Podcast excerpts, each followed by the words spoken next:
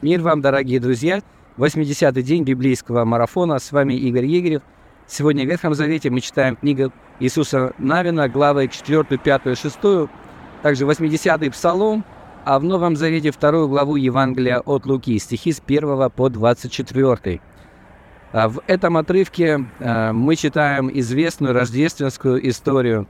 А, мы узнаем о том, почему Иисус рождается в Вифлееме и именно в таких условиях – а также мы знакомимся с группой пастухов, э, которые содержали ночную стражу. Им является ангел небесный и возвещает великую радость о том, что родился Спаситель миру Иисус Христос, и что они найдут Его а, лежащим в яслях, и это будет знаком для них.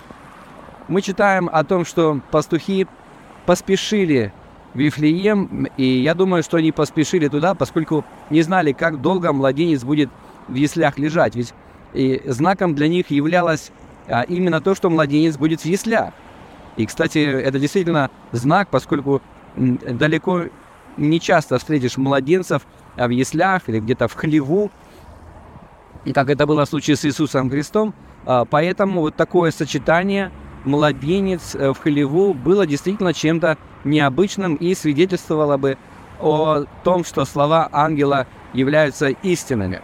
Ну и, конечно же, пастухи должны были поспешить, потому что не знали, как долго младенец будет в хлеву находиться. А, и очень часто, кстати, какая-то весть Божья, она сопряжена с какими-то довольно быстрыми действиями людьми, людей. Если Господь говорит людям что-то сделать, то человек должен поспешить и откликнуться на эту весть. Я думаю, что действия а, пастухов как раз и являются иллюстрацией этому.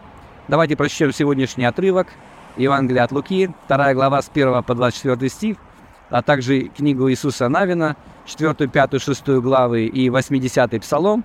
Обратите внимание на вопросы, которые я, как обычно, прилагаю к своему видео. Задавайте ваши собственные, комментируйте и подписывайтесь на наш канал «Библейская среда». И пусть Господь благословит вас.